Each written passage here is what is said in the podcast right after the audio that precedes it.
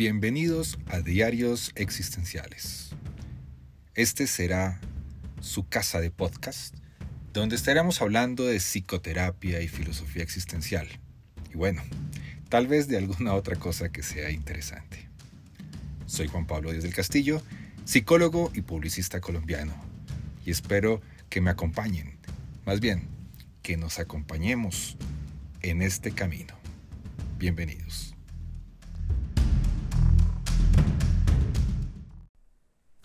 Hola, bienvenidos a un episodio más de los Diarios Existenciales. Soy Juan Pablo Díaz del Castillo y los estaré acompañando nuevamente desde la ciudad de Bogotá. Quiero pedirles disculpas por la demora, pero fue un tiempo bastante lleno de cosas que tocaba hacer. Estuvo la organización de los 10 años del evento aniversario de los 10 años de SAPS eh, además de eso, dificultades en exámenes finales de estudiantes, en la maestría, en las diferentes formaciones. Por lo tanto, he tenido bastante actividad y desafortunadamente también acompañado por una nueva serie de, de fallecimientos de personas cercanas. Ha sido una época bastante complicada y bueno, acá estoy nuevamente de regreso acompañándonos en este nuevo episodio. Hoy vamos a hablar un poco de qué sucedió con Víctor Frankl después de que salió de Auschwitz. Acuérdense que eh, Frankl estuvo tres días, cuatro noches, o cuatro días, tres noches más bien, en, en Auschwitz, en Birkenau 2, y de ahí fue enviado a otro campo. Hoy estaremos hablando precisamente de ese episodio en la vida de Víctor Frankl. Nuevamente, gracias por acompañarnos en los diarios existenciales.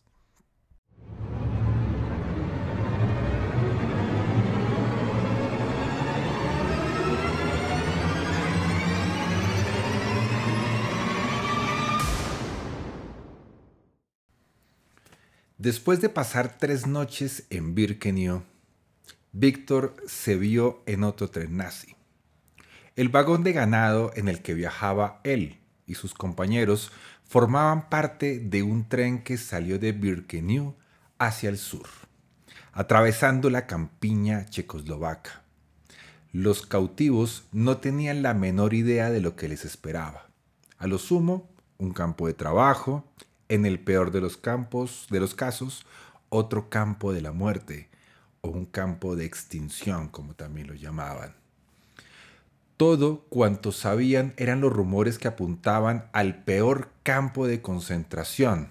Así que a lo largo de todo el viaje, cuando vieron que la dirección del tren viajaba, la posibilidad de que estuvieran dirigiéndose a Mauthausen, el mayor campo de Austria y uno de los más atroces y brutales, hizo que sus temores crecieran.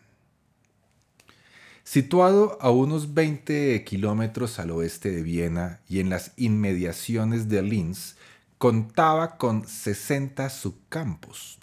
Y en la instalación principal, muchos de los 70.000 prisioneros que allí murieron trabajaron literalmente hasta perecer en las minas, en los muros de fusilamiento o en las cámaras de gas. Para su sorpresa, cuando llevaban aproximadamente unos 350 kilómetros de trayecto desde que salieron de Auschwitz, el tren se detuvo en una gran ciudad. Aquella parada tuvo un gran valor sentimental para Víctor. Imagínense cómo le latía el corazón cuando el tren empezaba a adentrarse en Viena y se aproximaba a la estación norte. La estación sigue hoy en ese mismo lugar, lugar, exactamente en el Distrito 2, es decir, en Leopoldstadt. Junto delante se encuentra una rotonda, un rompoint, una glorieta, como quieran llamarlo, que hay al final de Prater Strassen, una de las vías más emblemáticas de la ciudad y muy cerca de donde vive Víctor Frankl. Va precisamente desde donde el canal del Danubio y atraviesa todo Leopoldstadt hasta la entrada al Parque del Prater. Ahí donde Víctor había pasado buena parte de su infancia y su juventud. Muchas historias muchos episodios pasados hablamos de la importancia del Prater en la vida de Frankel. Imagínense la locura que significó para Frankel darse cuenta de todo ello. Y lo dejó por escrito en varios de sus libros. Así lo narraba Víctor Frankel. A la mayoría de prisioneros, la vida que habíamos llevado hasta la fecha y los esfuerzos por concentrarnos en salvar el propio, la propia piel nos llevaba a olvidar todo aquello que nos sirviera para este fin.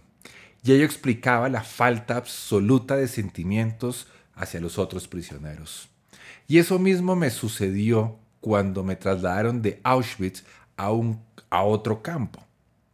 Todavía no voy a decir el nombre. El tren que nos llevaba eran aproximadamente unos 2.000 prisioneros y ese tren pasó por Viena. A eso de la medianoche pasamos por una de las estaciones del tren de Viena. La vía seguía su curso junto a la calle donde había nacido, junto a la casa donde había vivido muchos años, de hecho, hasta que me llevaron preso. En el vagón éramos aproximadamente unos 50 y en las paredes habían dos pequeñas mirillas. En el suelo solo había espacio donde se estiraba un grupo y los demás deberían permanecer de pie durante horas, deambulaban y observaban a través de las mirillas. De puntillas y apartando las cabezas del resto de los barrotes de las ventanas, pude captar una extraña imagen de mi ciudad natal.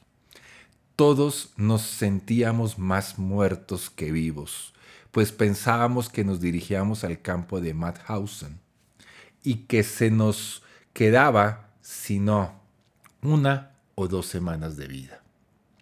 Pero al ver las calles, las plazas y las casas de mi infancia con los ojos de un hombre casi muerto que regresaba del otro mundo y observaba una ciudad fantasma, me invadió una sensación diferente. Después de varias horas de retraso, el, tren salió de la estación y ahí estaba la calle. Mi calle. Los jóvenes que llevaban ya unos años viviendo en el campo y para quienes aquel viaje era todo un acontecimiento, empezaron a mirar con atención por las mirillas. Yo les supliqué y les rogué que me dejaran pasar delante de ellos un momento. Traté de explicar lo que significaba que me dejaran echar una vista. Y negaron mi petición con crueldad y cinismo, diciendo, ¿viviste ahí muchos años? Ah, pues entonces ya lo viste demasiado. El trayecto hacia Poniente, desde Viena, da muestras de lo relativo que pueden ser las causas de la alegría.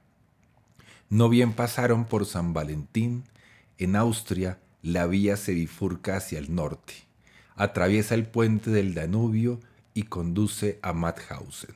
Hacia el oeste, el tren prosigue hacia Linz. Continuando con la biografía, podemos, podemos imaginarnos que los cautivos con más mundo estudiaban la ruta atentamente a través de las mirillas cuando se dieron cuenta que el tren no giraba, sino que seguía hacia el oeste, sintieron un escalofrío tal y como explicó Víctor, porque tan solo, tan solo iban a Dachau.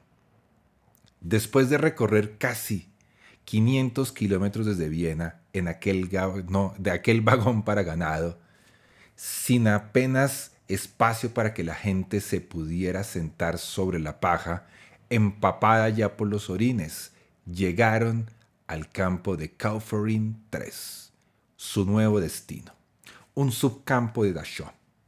Cuando les dijeron que no había chimenea ni gas en el campo, rieron y bromearon. Incluso cuando tuvieron que formar ronda la noche bajo el frío glacial y húmedo a modo de castigo nada más al llegar, se sintieron aliviados y complacidos. El campo de concentración de Dachau o de Dachau fue un campo de concentración nazi cerca del pueblo de Dachau o Dachau, a 13 kilómetros al noroeste de Múnich, en Baviera, al sur de Alemania. El campo fue construido sobre una fábrica de pólvora en desuso y sus instalaciones principales fueron terminadas el 21 de marzo de 1933. Al día siguiente los primeros prisioneros, o más bien trabajadores, ocuparon las instalaciones, pues en un principio no eran prisioneros, como muy bien queda acreditado en la visita al campo.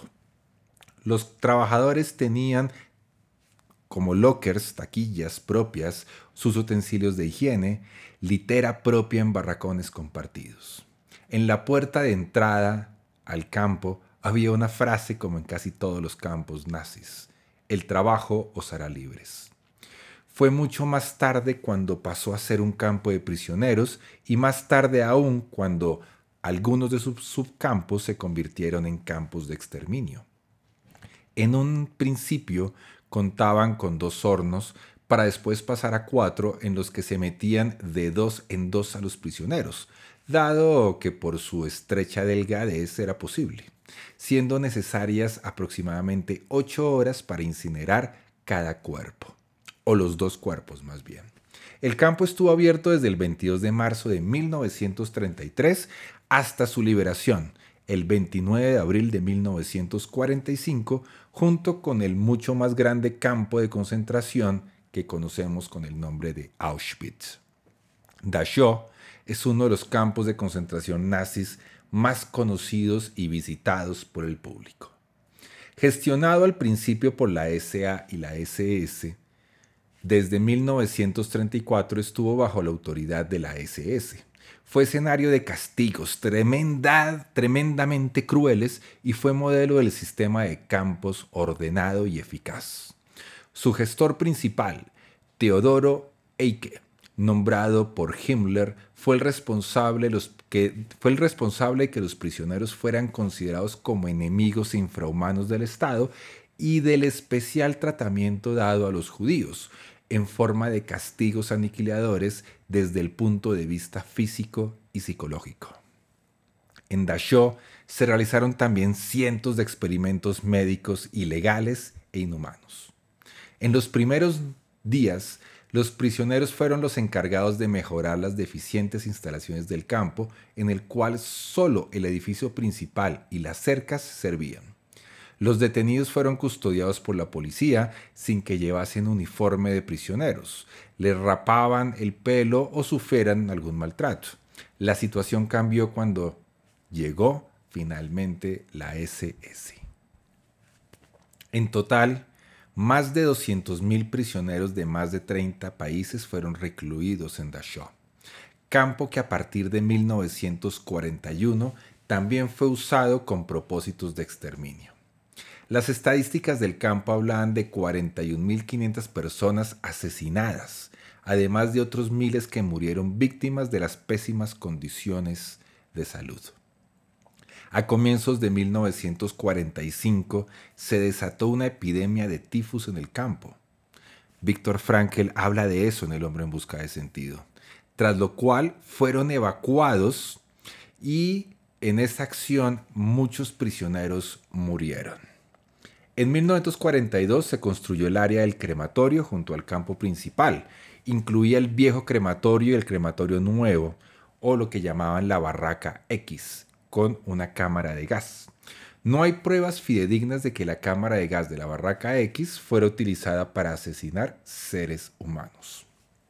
Dachau sirvió también como el campo principal para albergar prisioneros religiosos cristianos, como por ejemplo los testigos de Jehová, quienes fueron la única confesión religiosa a la que se le asignó un distintivo específico, un triángulo púrpura en sus uniformes de prisioneros dentro de los campos de concentración, por oponerse hasta las últimas consecuencias a la ideología nazi. Según datos de la Iglesia Católica, al menos 3.000 religiosos, diáconos, sacerdotes y obispos fueron recluidos ahí. En este campo, por ejemplo, fue ejecutado George Elser, quien perpetuó el, el primero de una serie de atentados contra Adolf Hitler.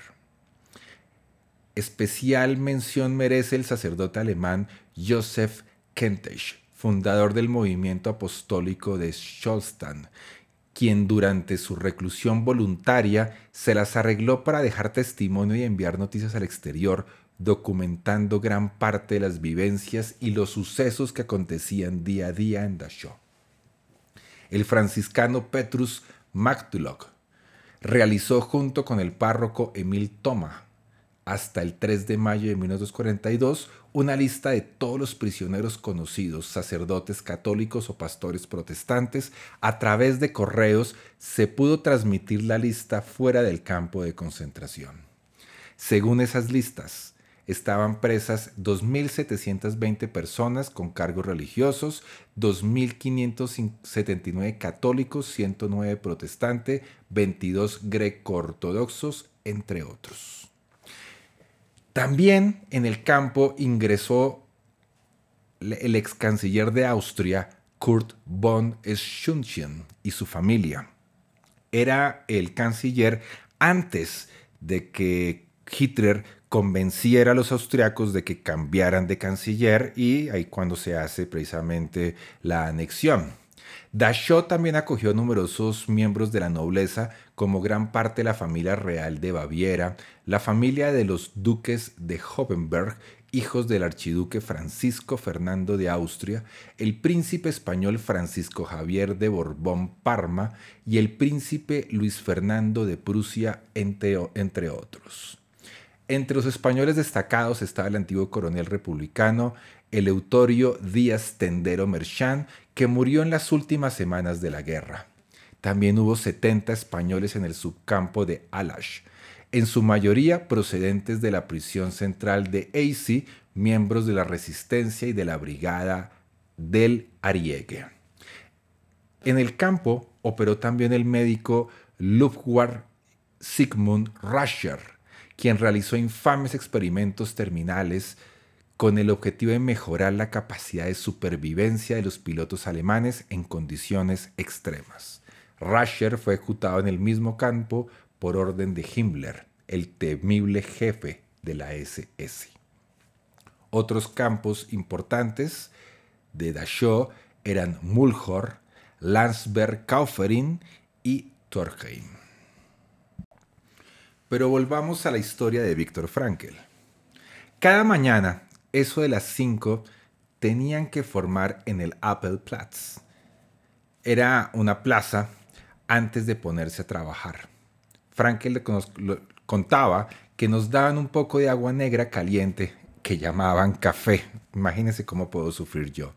Y nos poníamos en marcha, pero a menudo no llegábamos más lejos de la cerca que a la cercana estación del tren, donde nos subían a unos vagones especiales para recorrer los 10 kilómetros más o menos que nos separaban de la obra.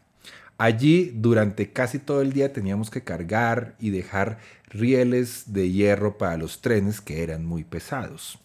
Para levantarlos usábamos una especie de tijeras metálicas y solo dejaban que los lleváramos entre dos. Y para hacer aquel trabajo nos daban aproximadamente 850 calorías por día. Mucha gente murió en Kaufering, incluso amigos que hice antes de ser deportado que también eran médicos. En una ocasión tuve que trasladar a algunas personas a Landsberg, a pocos kilómetros de Kaufering, cerca de donde se encuentran los bosques. Aquella gente se sentaba muriendo y si aquella gente se estaba muriendo y eran acompañados por un médico. Yo los llevé hasta una especie de vehículo con la ayuda de dos o tres personas más. Decían que los llevaban a un campo para convalecientes. Víctor dice, también recuerdo que un doctor que caminaba detrás de mí me dijo un día, Frankel, por su manera de actuar puedo deducir que ha dado con la manera de no gastar la energía cuando no la usa, cuando no la usa para otra tarea, como hacen los guías alpinos. Parece ser que mi corpulencia era tal que yo no parecía un guía de montaña, pero él lo supuso al ver que usaba la menor cantidad de energía posible. En un diálogo que se encuentra precisamente en La llamada de la vida, en un diálogo sobre la vida en Kaufering, se le preguntó a Víctor si había tiempo para la vida cultural o musical que ayudara a la gente a olvidar las circunstancias en que se encontraban al menos durante un momento. Él respondió, las SS tenían algunos prisioneros a su servicio para satisfacer sus propios intereses privados y estos prisioneros gozaban de algunos privilegios. Había un hombre que se llamaba Reynolds, uno de estos tipos fuertes y privilegiados que tenían su propio barracón. Me dejaba entrar de noche diez minutos y estirarme en el suelo del barracón donde había una calefacción. Hablábamos y él me permitía calentarme. Volví a encontrarme con él en Estados Unidos. Con él y con su hijo en una conferencia en la que conté al público nuestra experiencia conjunta en Kaufering. En otro punto de Kaufering, Víctor consiguió que se le asignara otra tarea evidentemente supervisada. Dice así, me dieron una palanca para que cavara un túnel que debía pasar por debajo de una carretera en los bosques de Baviera. Y yo solamente tuve que escarbar durante varias semanas. Un tipo de la SS me criticó por las pocas piedras que había extraído en una hora y le respondí, si, estuvieras en mi lugar practicando la cirugía cerebral como yo solía hacer, serías tan inútil como yo cavando un túnel. Frankel dice, recuerdo en otra ocasión que trabajaba en una calle y que me observaba un tipo de la SS. Durante un momento dejé de paliar y en pocos segundos el de la SS me tiró una piedra. Fue de lo más humillante ver que no me consideraba digno de recibir órdenes, solo de ser tratado como un animal.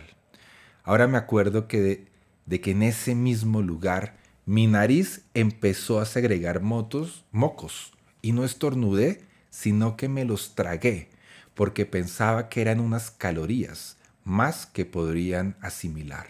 De veras, como médico pensaba que no debía expulsarlos. Es la primera vez que se lo cuento a alguien.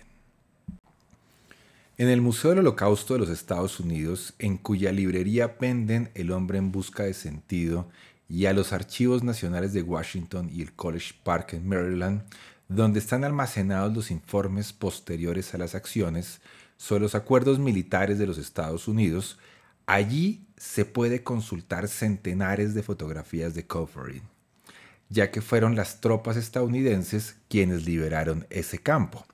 Recordemos que los aliados llegaron por occidente y los rusos por oriente.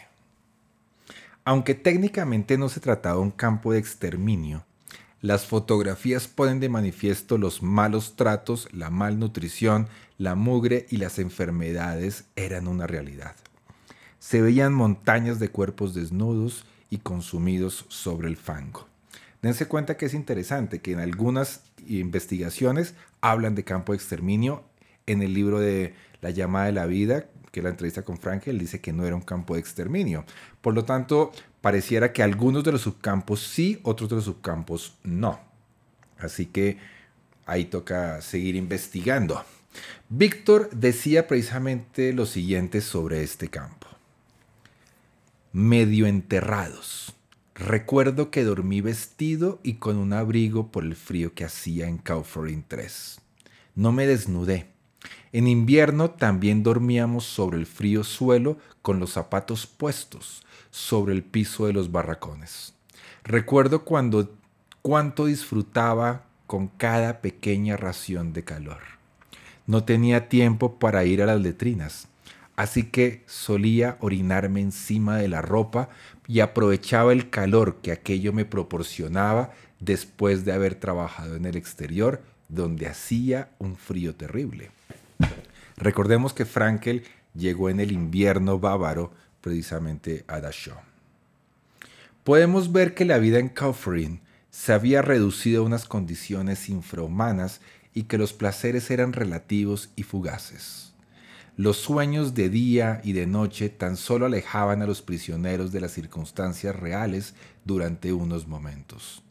Sometidos a una situación de supervivencia pura y dura, las fantasías que tenían tanto si estaban despiertos como dormidos tenían cualquier significado menos sexual.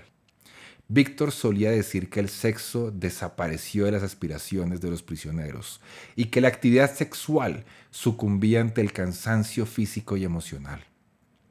En algún momento el biógrafo le preguntó que qué sueños tenía él y él no dudó en responder que giraban en torno principalmente a la comida y otros eran los temas como, y entre otros, los temas recurrentes eran las conversaciones entre los, con los cautivos sobre la comida. También pensaban o soñaban y conversaban sobre un baño caliente o sobre un postre. Cualquiera de esos que había disfrutado durante su infancia en Viena. Recordemos que Viena es el Disney World de los postres. Se los recomiendo, sobre todo el Sacher Tort es mi favorito. En los campos también les asaltaban ideas más terroríficas. Por supuesto, Víctor recuerda que una noche un compañero de barracón le despertó de repente porque se estaba retorciendo y gritaba a causa de una pesadilla.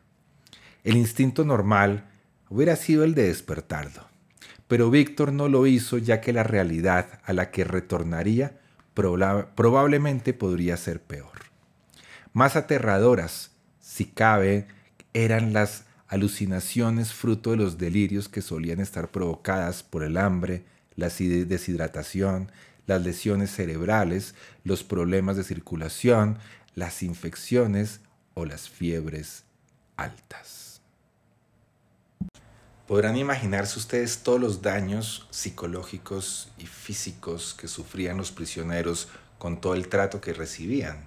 La alimentación, 800, 850 calorías al, al día, es realmente muy, muy, muy poco. Para que se hagan una idea, si comen mil calorías al día, podrían comer lo siguiente. A la mañana, una taza de café sin azúcar, una rebanada de café integral máximo 30 gramos, una rebanada de queso blanco 30 gramos, una cucharadita de mantequilla 5 gramos. A la tarde, una manzana grande 120 gramos y una taza de té verde sin azúcar. Ahí tienen mil gramos y ellos solamente comían 850 gramos y tenían que trabajar grandes cantidades de horas, más el maltrato, más el frío, más todo lo que podría suceder dentro de ese lugar. Ya hemos mencionado anteriormente lo relativa que puede ser la alegría.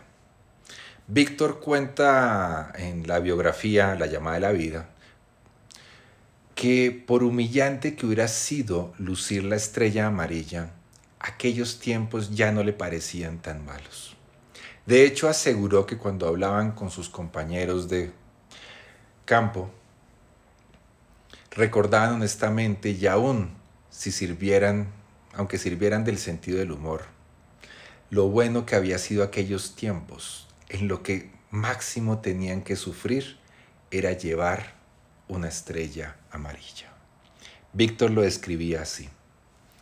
Parece ridículo que nos hubiéramos quejado por aquello en los campos de concentración rememorábamos lo maravilloso de aquella época en que lucíamos la estrella amarilla. Qué buenos tiempos, decíamos. Y lo decíamos de verdad. Y en que debíamos permitir que nos llamaran Israel o cosas así. Lo que habría dado para que en los campos simplemente me hubieran tenido que llamar Israel diez veces. Y Víctor cerraba diciendo, ya ves, todo es tan relativo. Después de tanta desesperanza en vano, fue imponiéndose el criterio de que aunque llegara la liberación, en tres o cuatro meses, en cualquier momento podríamos morir. En el cuaderno que escribí en el campo de concentración, donde volví a referirme a la sensación de no llegar a tiempo a casa para pasar la Navidad, si el salmo que afirma que un corazón decepcionado acaba enfermo, y así después de tantas decepciones, la tasa de mortalidad aumentó, nos dice Víctor Frankel. Gracias a su formación, Víctor reconoció inmediatamente la desesperación que se apoderaba de sus compañeros y que les llevaba a bajar los brazos en su lucha por la supervivencia. aunque el optimismo y el sentido común de Víctor, aunque con los golpes de suerte evidentemente le habían protegido en muchos momentos difíciles, sus recursos se ahogaron en Kauferin. Por aquel entonces, un compañero suyo, que se llamaba Bescher, que sobrevivió y se convirtió en un actor de televisión en Múnich, vio que Víctor empezaba a sumirse en un malestar pernicioso. Y lo, de cierta manera, lo invitó o lo obligó a que expulsara aquel pesimismo que lo estaba llenando. Con la mayor naturalidad, el desafío a Víctor a reunir los últimos rescoldos de resistencia sirvieron. Años más tarde, Víctor consideró que Bescher le había salvado la vida.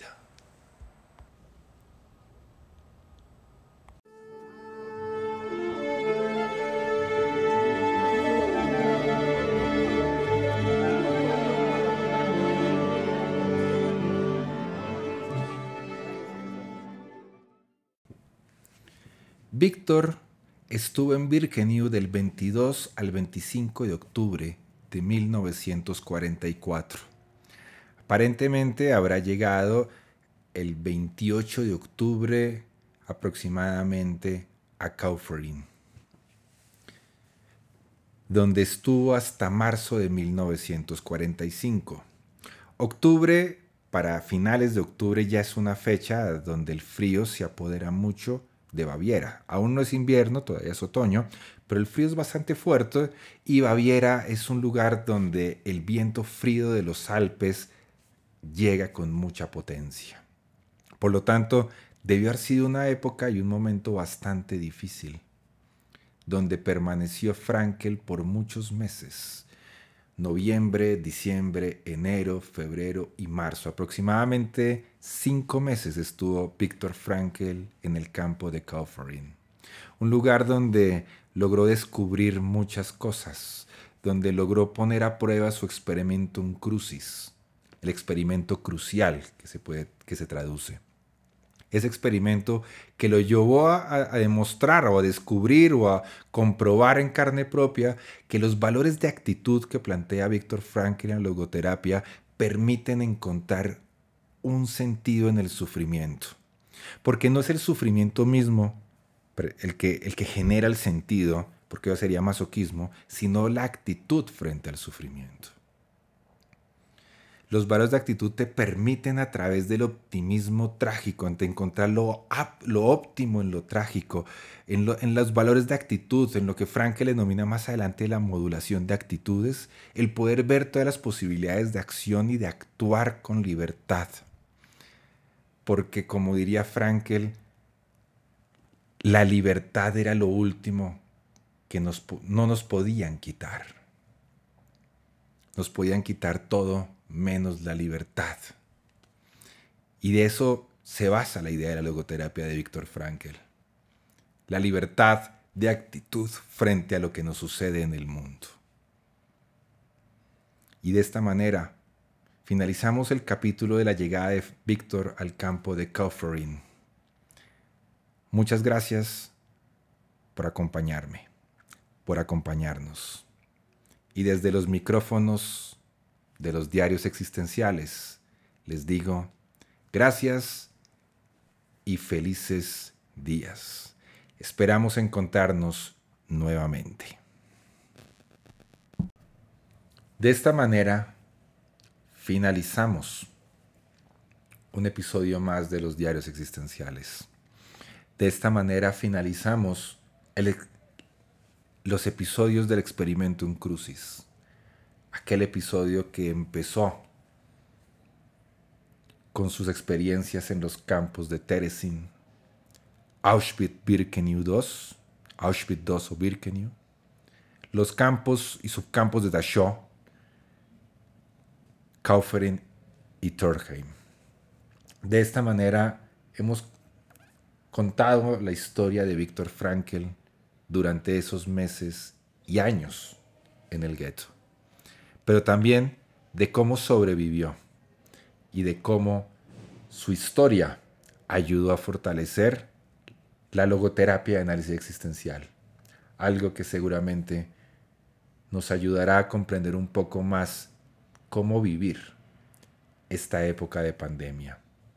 Y cuando llegue el momento de esa liberación y podamos estar un poco más tranquilos al salir a la calle. Desde los micrófonos de los diarios existenciales, soy Juan Pablo Díaz del Castillo y les digo, gracias por acompañarme. Perdón, gracias por acompañarnos y nos vemos para un próximo episodio.